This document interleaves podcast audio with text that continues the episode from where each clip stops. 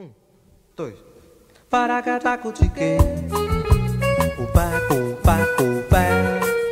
Paracavaco do gué. O paco, o paco, o pé. Salve, salve, torcida Canarinho! Geral Podcast Clube no ar. O podcast voltado para você, torcedor brasileiro. O paco, o pé. Prezado amigo Afonsinho. Eu continuo aqui mesmo. Aperfeiçoando o imperfeito. Dando tempo, dando jeito, desprezando a perfeição. Que a perfeição é uma meta. Defendida pelo goleiro que joga na seleção. E eu não sou Pelé nem nada. Sem muito for, eu sou um tostão. E sem mais delongas, para me ajudar aqui, vamos apresentar a bancada de hoje. Fala pessoal, aqui é Cristiano Candian do Cruzeirologia. Fala de Cruzeiro e só fala de campo e bola. E é isso aí, tamo junto. Vamos lá falar sobre Copa e bora lá. Boa noite, galera. Aqui é Felipe Rosa do Santashcast. Tamo junto aí para contribuir aí com, com, com o trabalho da, da galera. Fala rapaziada, aqui é o Yuri, Yuri Beck do Vozão Cast. Estamos aqui para falar de Copa do Mundo e muito mais. A galera aqui do geral, simbora. Fala galera, aqui quem tá falando é Felipe Franklin, sou aqui do podcast Arquibancada Coral de Recife, podcast que representa o glorioso Santa Cruz e estamos aqui para buscar o Hexa. Saudações rubro-negras, aqui quem fala é Nick Marques do Flamengo Cast. Sigam o líder e vamos buscar o Hexa. Aqui quem vos fala é Beto Silva do SPF Cast. Esse aqui é um projeto novo. Resolvemos nos unir, deixar o clubismo de lado e virar uma só família para trazer informação para vocês, que é os nossos ouvintes. Espero que vocês façam o mesmo. Abraça a causa e interajam conosco o nosso pós-jogo, cada programa, eh, o comentário, a participação de vocês, opinião, pra gente é muito válido, é o que faz nós continuarmos aqui. Hoje não deu para todo mundo participar, então eu vou citar aqui os podcasts participantes. Quero agradecer aqui ao Podcast Mão, Fanático Colorado, Cruzeirologia, Arquibancada Coral, Flamengo Cast, Decadentes, Santista Cast, Vozal Cast e, lógico, SPF Cast. E bora falar da seleção brasileira. Dando tempo, dando jeito, desprezando a perfeição. Que a perfeição é uma meta. Defendida pelo goleiro que joga na seleção. E eu não sou Pelé nem nada. Sem muito for, eu sou um tostão. Eh, Os preparativos estão quase prontos aí para a estreia da seleção brasileira. Seleção que fez dois amistosos. O último, por exemplo, convenceu todo mundo, jogou bonito, fez um placar elástico. E eu gostaria de saber aqui a opinião dos meus amigos, o que podemos esperar aí do Brasil nessa Copa do Mundo, ou pelo menos por enquanto na fase de grupos aí. Acredito que o Brasil se preparou muito bem. A convocação teve algumas, algumas críticas né, de alguns jogadores, mas acredito que não vão, não vão atrapalhar. O time do Tite já está pronto. Até falam de módulo 2, de módulo 1, né? O módulo 1 mais defensivo, o módulo 2 mais ofensivo. Junto com o William, Coutinho, Neymar, o Jesus. Acredito que o Brasil vem forte, se preparou muito bem. Os amistosos, é, a torcida gostou, principalmente contra a Áustria, que lembra muito os times como a Suíça, né? Que a gente vai enfrentar na fase de grupos. E a Croácia, o futebol da Sérvia. Até a Croácia eu acredito que seja melhor. E acredito que o Brasil passe fácil aí nessa primeira fase rumo ao Hexa. Ô, Felipe, é o seguinte. Marquinhos era titular da seleção brasileira, né, antes do, dos amistosos da convocação final. Porém, o Tite resolveu alterar para o Thiago Silva. E o Thiago Silva e o Miranda ainda não tomaram o gol. O que você tem a dizer? Você mantém os dois ou voltaria com Marquinhos? Cara, eu eu voltaria com Marquinhos e Miranda.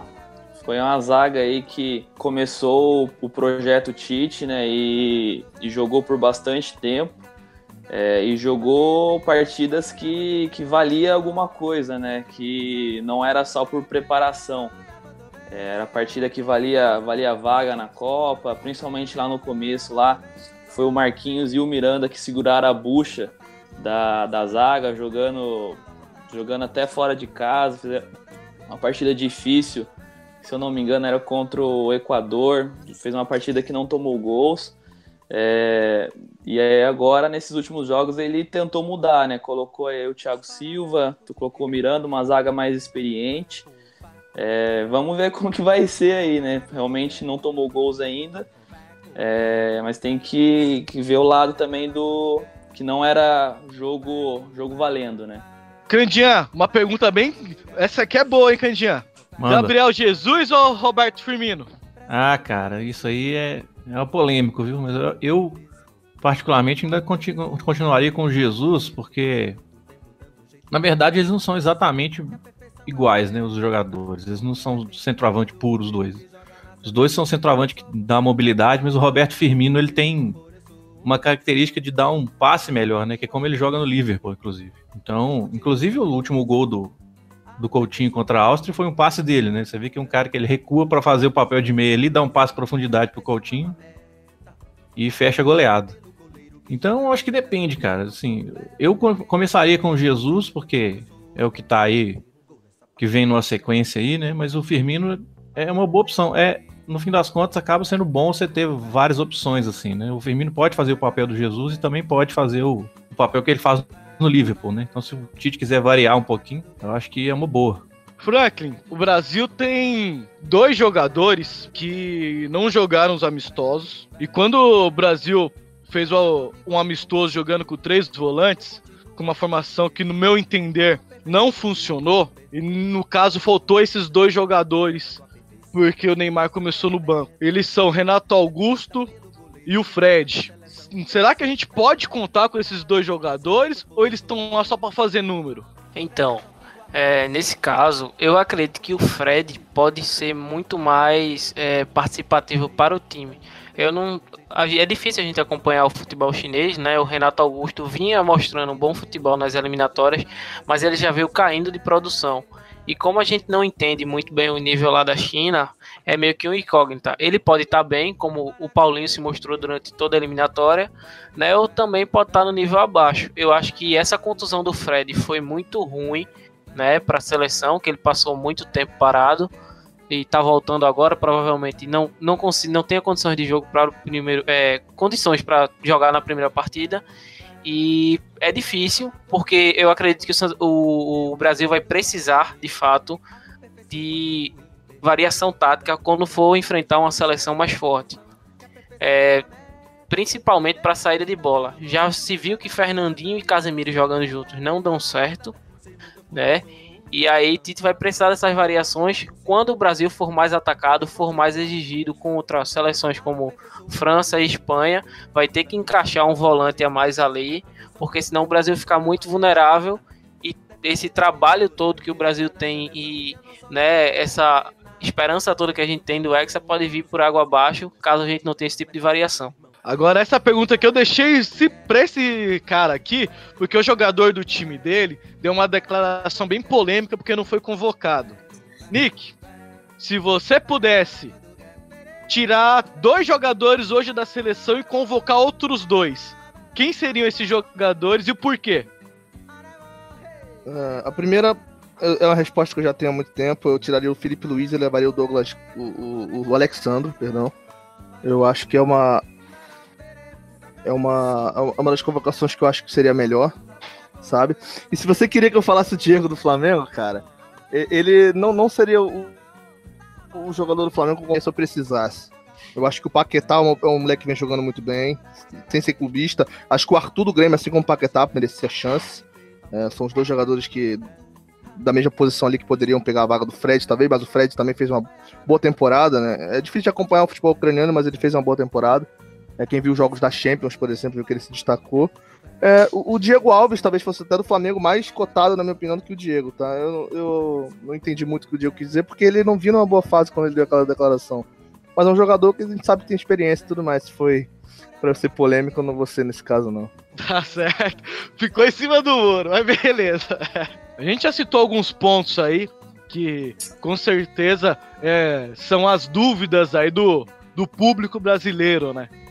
E a gente tem uma confiança aí no senhor Adenor, no Tite, né? Pelo desempenho que ele conseguiu para levar o Brasil para a Copa, né? Eu tenho uma pergunta aí para vocês referente ao Adenor. Gostaria de saber de vocês, é total confiança só minha ou passa para para vocês que são de outros estados aí também? Cara, para mim é confiança total. O que ele mostrou na, nas eliminatórias, a bucha, como vocês falaram, ele chegou já pegando o Equador, meteu 3 a 0 lá, jogo que todo mundo surpreendeu, né? Depois ganhou outro jogo e foi levando, levando. Salvo engano, o Tite perdeu só um jogo, que foi para Argentina. É, o aproveitamento dele é fantástico. Então, os jogadores que ele apostou, como Paulinho, deu certo, muita gente criticou. Renato Augusto, muita gente criticou, mas ele fez boas eliminatórias, depois foi caindo aí.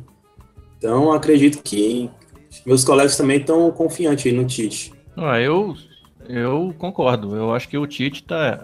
Futebol não é só tática, né? A gente sabe que o Tite é muito bom taticamente, mas ele também teve.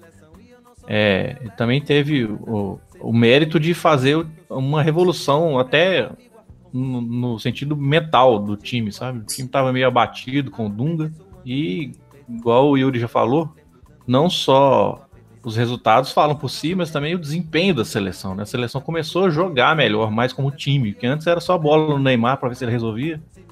Agora não, agora é um sentido coletivo maior. Então, inclusive é por isso que eu, eu aposto no Brasil como favorito dessa Copa. Se eu tivesse que apostar em um só, eu apostaria no Brasil porque o Brasil está jogando coletivamente no mesmo nível das duas grandes seleções e individualmente tem a diferença, né? Que é a quantidade de talentos individuais maiores. Então, futebol é futebol, né? Pode acontecer qualquer coisa. O Brasil pode sair nas oitavas de final com uma, uma seleção pequena aí, por causa de um 1x0, aqueles 1x0 maroto que a gente conhece, mas enfim. É, se eu tivesse que apostar em um, eu apostaria no Brasil. A confiança que a gente tem do Tite, cara, ela, ela vai além de resultado de campo, de desempenho do time. A gente vê também a questão da postura, né, cara? Ele se mostra um cara razoável, um cara ponderado, um cara que entende do que sabe o que tá falando, não tá falando só por populismo, que a gente viu muito na última Copa, inclusive, discursos que a gente via que não era realmente o que se pensava, o que se devia dizer. A gente percebe que o Tite tá fazendo o trabalho da forma correta, né, cara? já vinha fazendo isso antes de chegar na seleção no Corinthians, fez um trabalho impressionante e trouxe esse trabalho para a seleção brasileira que por si só tá, tá se mostrando muito, muito efetivo, cara. É, eu discordo do Brasil ser, se você for apontar uma só seleção, a, a grande favorita, mas que, que tá entre as grandes favoritas que não se pode descartar, é, é, só prova que o trabalho dele é fantástico, porque ninguém apostaria no Brasil no momento que o Tite assumiu, né, cara? Do jeito que tava. Quem, o Brasil chegar quem é seu favorito? Cara, se eu fosse apostar uma seleção, cara. Um só. É só tem um. Só pode apostar em uma. Não pode falar tá entre as melhores, não. Fala uma só. França. França. É. é. Há, há, argumentos bons para isso. Mas tá entre as favoritas sim o Brasil, cara. E quando o Tite assumiu o trabalho que o Dunga vinha fazendo, cara, era de temer não ir à Copa. E o Tite conseguiu trazer, reerguer o Brasil daquela situação. Então não tem muito que se discutir. A gente tem confiança nele e, e faz jus ter confiança nele, né? Eu acredito que o que pode pegar para a seleção brasileira foi a falta de jogos contra os times europeus, né? Então, só teve jogo praticamente contra a Alemanha, né? Dos, das seleções grandes. Teve um 0x0 com a Inglaterra também. É, mas a Inglaterra, aquele. sem um. Redford, ali que jogou, sem o Kane. Então, era meio que um time misto aí, que a gente chama. Tá, teria um pé atrás Vou por pegar isso. o gancho de vocês Fala, e queria levantar um, um assunto aqui. O Brasil vai enfrentar muitos perigos aí, se ele quiser sair com o título da Copa do Mundo.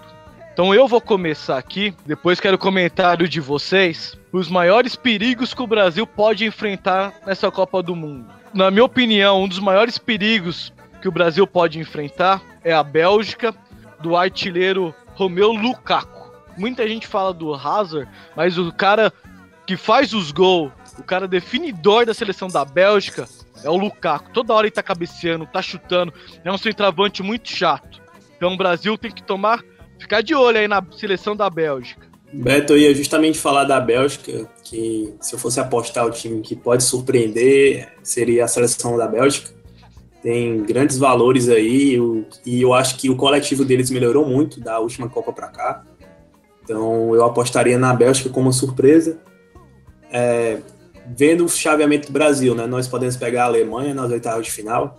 Eu acho que seria legal pegar logo os alemães aí para testar o Brasil, saber se vou pular fora aí de primeira, né? Eu, eu, acho que seria bacana pegar a Alemanha nas oitavas. pode também pintar uma França no caminho, no caminho do Brasil. Acho que tá difícil. A primeira fase tá, tá bem simples, né, pro Brasil, dá para tirar os nove pontos aí. Mas o resto aí vai ser pedreira. Então acredito que Espanha, França, pode pintar aí a Alemanha também, complicar o Brasil. Mas escolhe um só, Yuri. Ah, mas só um, pô. É um eu apostaria na Alemanha mesmo, caminho do Brasil. É, nesse caso, a Bélgica é muito perigosa devido à coletividade dela que melhorou muito diante da última Copa para agora. A transição. O técnico da última Copa da Bélgica era muito fraco, né? Era um cara sem muita experiência e agora essa coletividade melhorou muito. E isso é o que acontece com esse favorito que eu vou colocar aqui, que é a França, que é um time que o Brasil tem que ter muito, muito cuidado, até por conta do histórico, né? O histórico de Brasil e França em Copas não é bom. E a França, eu não vejo um time muito forte coletivamente, mas a individualidade é muito boa. Talvez se não fosse outro, se fosse outro treinador, a não ser o, o Deschamps, a França viria muito mais forte do que já é. E eu não vou destacar um atacante na França, eu vou colocar como ponto forte da França o Kanté, né, que é um jogador muito forte na marcação, é um cara que domina o meio-campo, ele consegue trazer o jogo para ele, tá sempre marcando, desarmando, fazendo a transição defesa-ataque. É um cara que se tiver num dia inspirado, é muito difícil de algum meio-campo se sobressair sobre o meio-campo da França. Então, eu acredito que enfrentar um time como a França com um Kanté inspirado numa partida vai triplicar o risco que o Brasil possa ter. Eu vou inovar aqui, eu vou dizer que o maior adversário do Brasil é o Brasil. É, eu tô. tô realmente. Eu tô confiante, cara. Eu tô achando. Porque é engraçado que esses pontos fortes que vocês estão falando aí das outras seleções, o Brasil também tem. Inclusive o, o Franklin falou aí da França, que a França não tem um coletivo bom, mas tem individualidades boas e tem um Kanté que controla o meio campo. O Brasil tem tudo isso, com o Casimiro, inclusive, que sozinho matou todos os contra-ataques da Áustria, praticamente. Então, se o Casimiro tiver um dia inspirado, os, os, os, adversários do Brasil praticamente não vão conseguir atacar. É, e, e a vantagem do Brasil sobre a França é que o Brasil tem um coletivo melhor, que é coisa que a França ainda está procurando, né? Eu. Tá, para não, pra não falar o Brasil, eu, posso eu poderia até colocar a Espanha, mas a Espanha teve uma crise aí nesses últimos dias, então acho que já dá para tirar. Até, até tiraria a França da lista de favoritos. Eu não sei, cara. Vou, vamos chutar aí então. Uma, uma, uma, uma seleção que ninguém tá falando que. Não, mas foi bom o seu levantamento. Diga. Interessante, seu levantamento foi muito bem pensado. Ei, Candião, o que é que tu acha da Argentina? Tu acha que ninguém tá falando dela aí? Pode surpreender com o São Paulo? Cara, a Argentina. A questão da Argentina é a seguinte: a Argentina tem. tá desacreditada, né? Ela tá, teve muita dificuldade para classificar, não veio muito bem no, nos últimos amistosos também, desempenho dela, mas a Argentina tem o Messi, cara. Esse cara é, é o tipo daquele sincero, jogador que é, por, eu, tenho assim, mais medo da, eu tenho mais medo da Argentina vindo assim do que se ela viesse como primeiro colocado da eliminatória, voando. É, tem, tem esses, esses, históricos, essas, essas, histórias, né? Esses mitos, assim, às vezes funcionam mesmo. O Brasil mesmo tem essa história, né? De quando ele vai desacreditado, vai bem, e quando vai favorito, vai mal.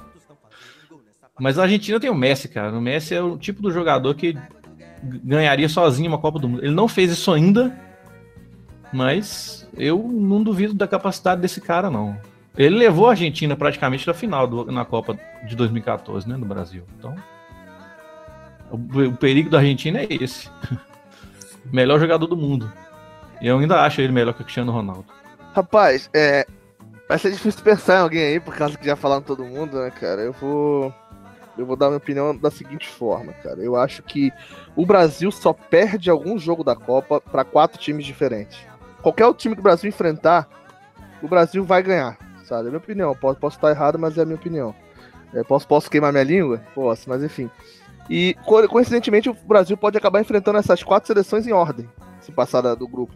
Ele pode pegar a Alemanha nas oitavas, a Bélgica nas quartas, a França na semi e a Espanha na final. Pode ser a sequência do Brasil. Ou se o Brasil acabar passando em segundo, pode ser a Alemanha nas oitavas, Bélgica também nas quartas, né? Porque a Bélgica tá no grupo da Inglaterra, que passar em primeiro a gente não sabe.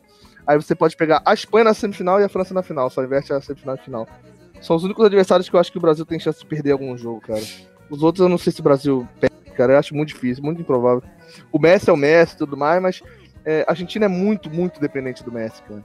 É muito. É impressionante o quanto a Argentina depende da botação do Messi.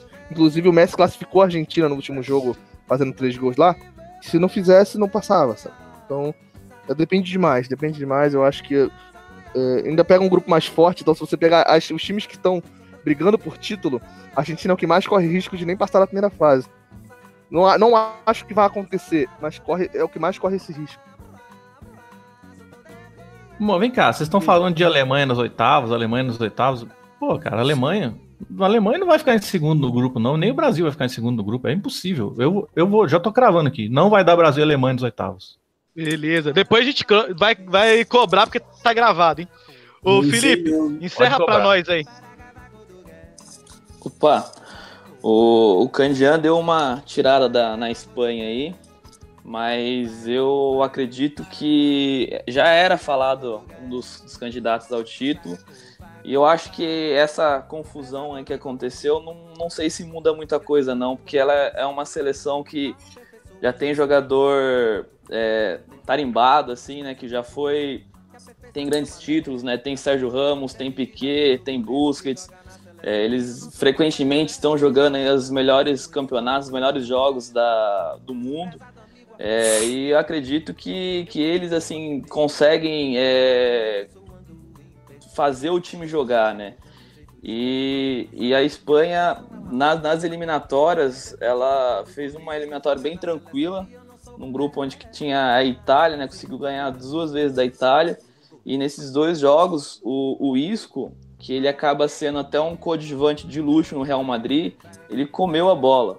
É, pela Espanha, ele, ele é um cara que, que, que joga demais. Ele consegue centralizar o jogo nele, ele consegue armar, consegue dar velocidade para a Espanha, é, além da, da linha de, de zaga dela, né? Que é bem, bem entrosada, né? Tem o Carvajal e o Sérgio Ramos, que jogam no Real Madrid, e tem o Piquet e o Alba, que joga no, no Barcelona, né? Eu acho que isso conta bastante.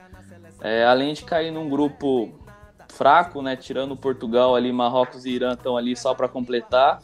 E depois o chaveamento dela cai contra o grupo A, né? Que é um dos grupos mais fracos que tem, que é o Uruguai, Rússia, Egito, qualquer um desses três aí, acho que a Espanha passa tranquilo. E aí depois é, chega a quarta de final aí já é, já é só a briga de cachorro grande, né? Mas mesmo assim, mesmo com essa confusão aí, eu acho que a Espanha vem forte. É, e como o Nick falou, eu acho que é um dos únicos times que consegue talvez bater de frente com o Brasil. Só uma coisa interessante: ninguém citou o melhor do mundo em sua seleção. Eu ele ia perguntar isso levar agora. euro. Ele conseguiu levar euro em cima de um monte de seleção que vocês colocaram aí como umas favoritas e ninguém citou o melhor do mundo. Por que será? Porque a seleção dele é muito fraca, a, a temporada dele não foi tão boa. O que acontece que ninguém citou Portugal? Particularmente, eu acredito que Portugal é mais forte que a Argentina.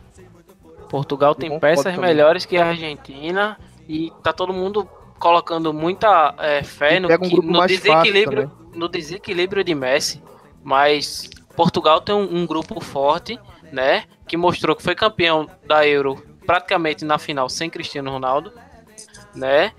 E tem, tem bons valores, tem o João Mário no meio, tem o André Silva que não joga muito bem no clube dele, mas na seleção faz muito bem o seu papel de segundo atacante, né? Tem algum algum destaque também. Bernardo Silva, muito eu bom acho, tecnicamente.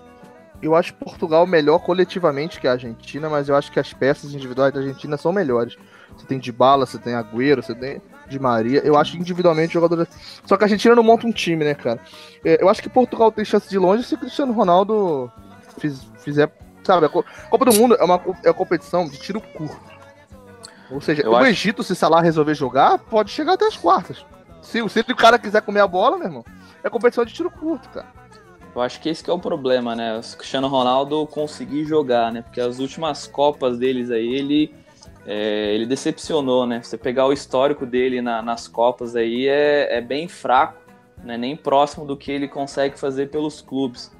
É, eu acho que isso que acaba pesando bastante na hora de alguém chegar a a querer apontar Portugal como favorito ou com chance de alguma coisa.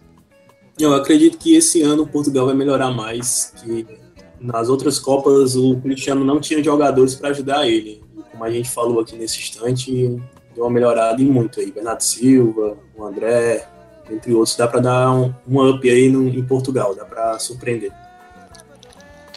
E só para concluir a Argentina, o problema da Argentina não é do meio para frente. Do meio para frente ela é muito bem servida. O problema da Argentina é que os cinco titulares ali entre o goleiro, os laterais e os zagueiros, hoje a Argentina tem Cavaleiro, que é reserva do Chelsea, tem pela direita Mercado, que é um jogador muito fraco. Os dois zagueiros são Otamendi e Rojo e lateral esquerda Talhafico. Esses caras aí não tem nível de uma grande seleção de Copa do Mundo. É muito é. vulnerável e Messi tem que fazer mágica, porque senão a Argentina não chega muito longe. A questão é que o Messi faz mágica, né? Quando ele tá inspirado, ele faz. Então, essa é que é a diferença. Eu concordo, só para fazer um, um, um pontuar aí, eu concordo, realmente. Portugal, o entorno de, do Cristiano Ronaldo é melhor que o entorno do Messi, assim, não em questão individual, em questão coletiva. Portugal é um, enquanto equipe, é um, uma equipe melhor do que a Argentina. De fato, a Argentina tem melhores valores individuais, mas Portugal é melhor. Eu acho que Portugal tá pode estar. Tá. Eu acho que esse primeiro jogo da esse primeiro jogo do segundo dia é muito decisivo esse Portugal e Espanha, porque vai decidir aí quem vai ser o primeiro do grupo, né? E ser o primeiro do grupo tem uma vantagem que escapa do Uruguai. Eu, eu tô achando que o Uruguai vai longe também. Eu não descarto o Uruguai não. Botando fé no Arrascaeta aí. Não duvide, não duvide de Salah. Não duvide de Salah. Eu acho que o Egito vai passar também, cara. Eu acho que o Egito vai passar o Uruguai e o Egito. Esse 5x0 da Rússia hoje primeiro. não engana, não. Eu tô falando em não, acho primeiro, que primeiro não. não. Primeiro não. Acho que em primeiro não. Mas enfim, tem chance, né? Eu acho que o Egito é a segunda força do grupo A. Eu acho. Vai pegar a primeira do grupo B, que pode ser Portugal ou Espanha. Aí depende desse segundo jogo aí, né? Desse jogo do segundo dia. Uh, além das grandes favoritas, a gente, nós temos muitas seleções que podemos considerar de segundo escalão que vem forte para essa Copa. Então, quando acabar a fase de grupos, com certeza vamos ter grandes jogos e com certeza vamos comentá-los aqui para vocês. Só para pincelar que o jogo contra a Suíça não vai ser fácil do Brasil, como também o jogo contra a Sérvia tem tudo para ser um pouco bem complicado. O Brasil é melhor, é, né, tem toda a sua força, mas precisa fazer valer dentro de campo, porque seleções europeias normalmente vêm bem fechadas e vai, vai, vai ser um trabalho muito grande para o Brasil poder ganhar esses jogos. Então, já que você citou no jogo do, da estreia do Brasil, vamos fazer um bolão. Ô, Nick, estreia do Brasil, qual o placar do jogo? Eu acho que o Nick saiu, cara. Ele caiu aí? Caiu. É, acho que ele caiu. Ah, tá igual o time. É, tá igual o time dele, cara. Ele manda seguir o líder, mas daqui a pouco cai. então vamos pular aqui. Franklin, já que você puxou aí, placar do jogo. Eu acredito num 2 a 0 né? Estreia sempre nervoso, mas a Suíça não vai aguentar tanto tempo ali a pressão do Brasil. O Brasil vai com a opção ofensiva, né? Aquele trio de ataque com Jesus, Neymar e William e Coutinho vindo um pouco de trás. Eu acredito que vai ser duro, vai ser pesado, principalmente nos primeiros minutos, que a Suíça vai se fechar muito bem lá atrás. Mas eu acredito que dá para vencer 2 a 0. Yuri. 2 a 0 também, vou com o Franklin aí. Gol do Coutinho e Neymar. Felipe. É, eu acho que vai ser 1 a 0. É, tenho toda a, a, a estreia, né? Tem toda é, a pressão da estreia. E foi o que o Franklin falou aí, né? A Suíça não é o time fraco que o pessoal, bastante gente tá falando que é, né? Tanto que desde a, da, da eliminatórias lá, eles perderam apenas um jogo, um jogo né, que foi para Portugal, lá em Portugal.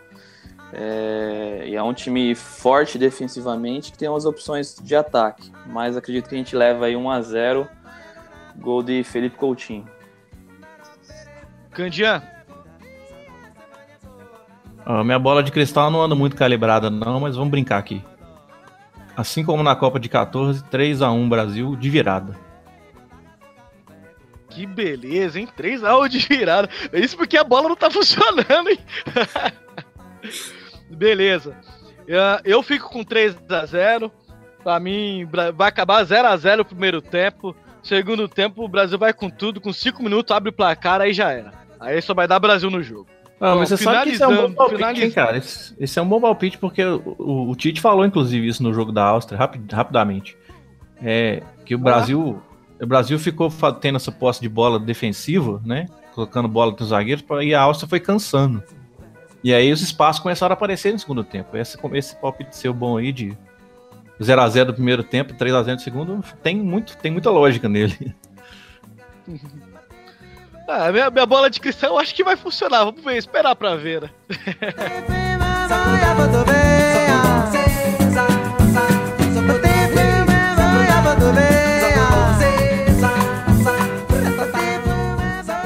Vamos aí pros comentários finais, pra gente encerrar. Acho que ficou bom aí o programa. Já vou começar e depois cada um faz o, o seu comentário final. Quero agradecer aí a oportunidade, a meus colegas de bancada, aos todos os envolvidos dos podcasts que não puderam estar presentes, mas que dão essa força aqui pra gente. E vocês ouvintes, entra lá no Twitter, manda um comentário, manda uma opinião. Esse aqui é um programa piloto. Estamos ainda ajustando, né? Vai ter um host de verdade que eu tô quebrando o galho. E vamos aí. Vamos seguir aí na- com a Copa. E bola pra frente. Voa a seleção canarinho. É isso aí, espero que vocês tenham gostado, né? Dê o feedback aí pra gente nas redes sociais, no que precisa melhorar, algum se tá bom, o que, o que a gente pode mudar aí. E é isso aí, a gente tá aqui na corrente para esse Hexa. Espero que lá no último programa a gente esteja gravando com mais uma estrela no peito da seleção. Valeu! Valeu, galera. Mandem suas sugestões aí, como o Beto falou no Twitter. Divulguem o Geral Podcast, que eu tenho certeza que vai vir novos episódios com mais novidades. Quem sabe aí, né, um, um bate-papo até no Brasileirão aí. Não, é isso aí, galera. Valeu. Espero que vocês tenham gostado desse episódio aí. É, o, o Beto falou que ele tá aqui pra falar bobagem. Eu acho que tá todo mundo aqui pra falar bobagem, mas aí quando junta um monte de bobagem, às vezes sai uma coisa boa, né? Então, espero que vocês tenham gostado. Vamos falar, falar aí durante a Copa e me junto aí aos amigos. Chegar lá no último episódio, nós vamos estar com a sexta estrela no peito aí. E sigam lá o Cruzeirologia, hein? É isso aí. Obrigado, galera. Geral Podcast encerra aqui. E espero vocês aí no próximo programa, no mesmo canal. Eu continuo aqui mesmo, aperfeiçoando o imperfeito, dando tempo, dando um jeito, desprezando a perfeição, que a perfeição é uma meta, defendida pelo goleiro que joga na seleção. E eu não sou Pelé nem nada, se muito for eu sou um dos tão fazer um gol nessa partida não é fácil, meu irmão.